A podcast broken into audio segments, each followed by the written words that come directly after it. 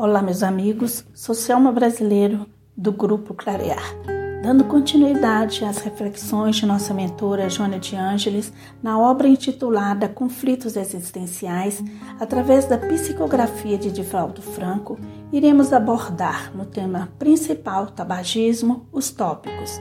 Causas do tabagismo, instalação e danos da dependência viciosa, terapia para o tabagismo. Em seu artigo Caminhando para o Suicídio Inconsciente, o espiritualista Adésio Alves Machado ressalta que o que tem exterminado milhões de criaturas através dos tempos é a invigilância moral nascida e estruturada na ignorância do homem com relação ao conhecimento da vida espiritual, e o que é o pior de tudo é que essa marcha triste e pavorosa será contínua.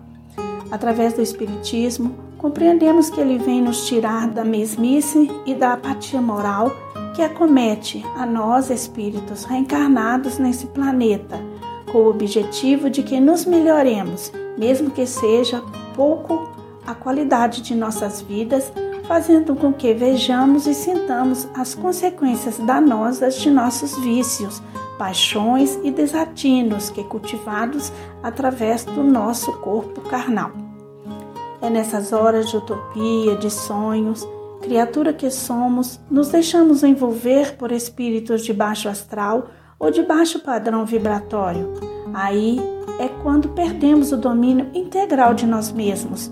A partir daí, são criadas algemas cruéis, difíceis de serem abertas. Não há dúvidas de que a malha do vício que nos aprisiona limitando a nossa liberdade, impondo cada vez mais condições, passando a nos dominar por completo.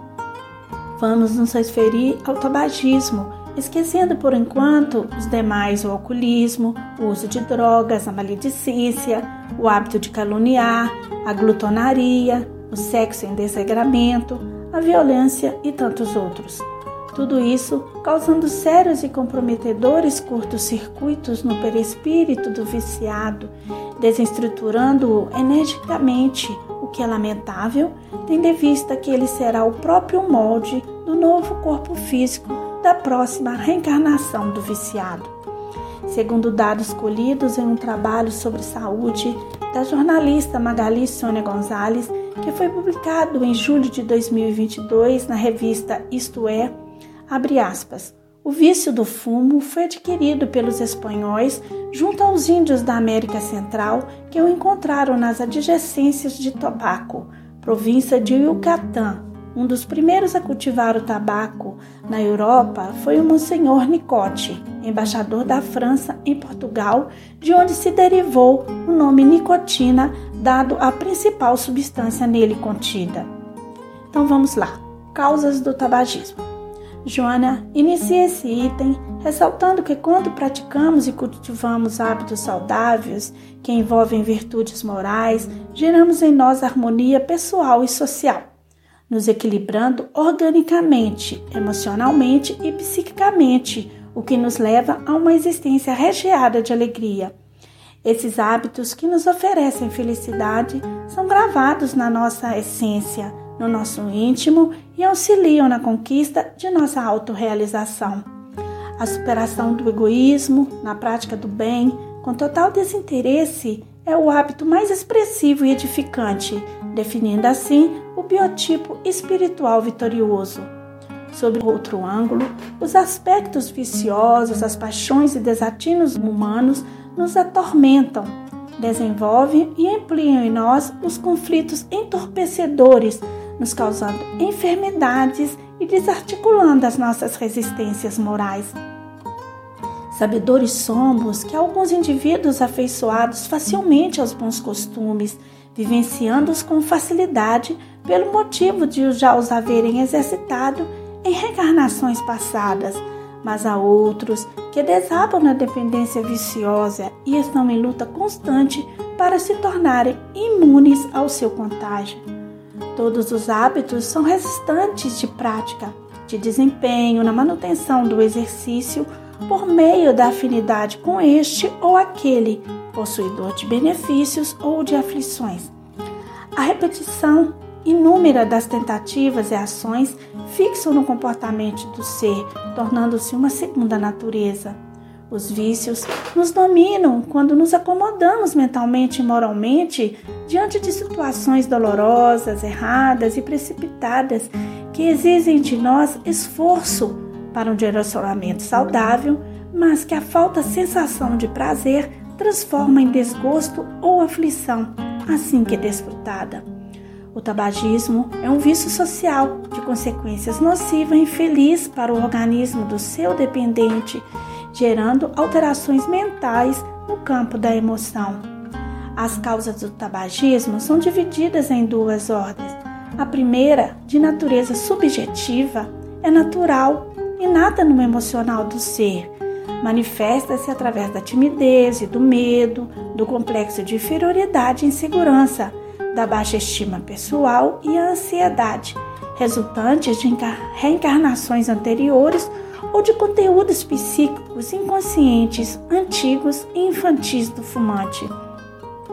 Nessa situação, faz-se uso do tabaco para mascar ou fumar um cigarro, um charuto ou um cachimbo, que queimado e tragada sua fumaça torna-se bengala psicológica de sustentação.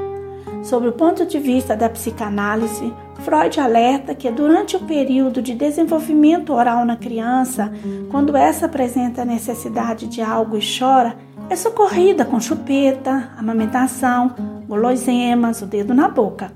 Essa manifestação é repetida na fase juvenil e adulta, quando se usa o tabaco em sua forma social e elegante para fazer retornar à tranquilidade, vencendo supostamente a ansiedade. Essa fase oral do desenvolvimento infantil fixa no inconsciente positivamente e negativamente, retratando a premiação oferecida pelos pais e familiares à criança com o intuito de deixá-la feliz. Na fase da juventude, o cigarro serve de consolo perante as dúvidas e desafios, servindo de apoio psicológico para os medos de encarar de frente os problemas em relação à angústia e à solidão. Nesse momento de indecisões da existência, o jovem experiencia muita ansiedade, sofrendo grave insegurança e passa a acreditar que no fumo encontrará os valores que lhe faltam no instante, inclinando-se para o vício. Inevitável entender-se a verbalidade com o objetivo de preservar-se da evasão para o tabagismo. O número dois é a natureza objetiva, é social, de fora para dentro, decorrente da convivência com outros dependentes da nicotina que blefam haver terem tido independência dos pais, dos familiares, dos mestres, jurando terem personalidade para fazerem parte da sociedade de adultos igualmente viciados. Com medo de ser discriminado pelo grupo ao não se comportar de maneira aparentemente igual ao do outro, seja o jovem ou adulto, aceita se iniciar no processo nem sempre é agradável, mas faz parecer que é capaz de ajustar-se na presença do, dos demais e não tendo opinião nem julgamento próprios de suas alternativas e oportunidades, se torna dependente do vício. Diante das pressões sociais e emocionais, dos inúmeros impactos do crescimento como ser inteligente, quando proporcionam ansiedade, produzem inquietação e impulsionam o imprudente e ingênuo em busca da bengala de apoio psicológico com o objetivo enganoso de trazer tranquilidade e inspiração para a solução dos conflitos diversos. Ocorrem, por sugestões, outras categorias de causas, a voluntária através do excesso de fumo ou de mastigação do tabaco, e a profissional, que atinge os trabalhadores dessa indústria fria e desumana. Os dependentes das substâncias impregnadas pelo uso do tabaco acreditam alguns em sua fragilidade que o consumo do álcool em pequenas doses oferece inspiração tal qual durante o repouso, favorecendo a criatividade e por isso buscam este estímulo doentio. Lento engano. Joana nos diz que a criatividade, a inspiração, o êxtase legítimo processam da perfeita lucidez em um momento de bem-estar e de incorporação com o universo. Isso com grande esforço, para se buscar o autoencontro, facilitando ao subconsciente ou ao pré-consciente o auxílio necessário e infalível. Através dessa prática, atinge-se de forma fácil o estado transformado de consciência, não mais entrando em estado de consciência perturbada pelo consumo de substâncias alucinógenas, condutoras de anomalias inesperadas ao cérebro e aos específicos setores da emoção e do psíquico do usuário.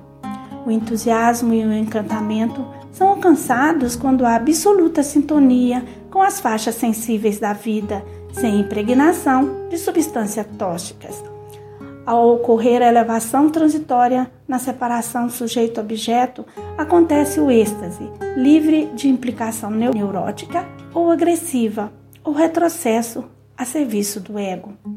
Esse estado de perfeita afinidade sucessivo faculta o abandono do ego e suas determinações para a harmonia com o self numa outra grandeza, espaço-tempo. Em qualquer constituição de apresentação, os vícios se transformam em prisões que escravizam e trazem consequências deploráveis para os seus simpatizantes. Torna-se essencial e melhor evitarmos a sua instalação do que mais tarde termos que lutar bravamente pela sua superação. Até breve, meus amigos, luz e paz.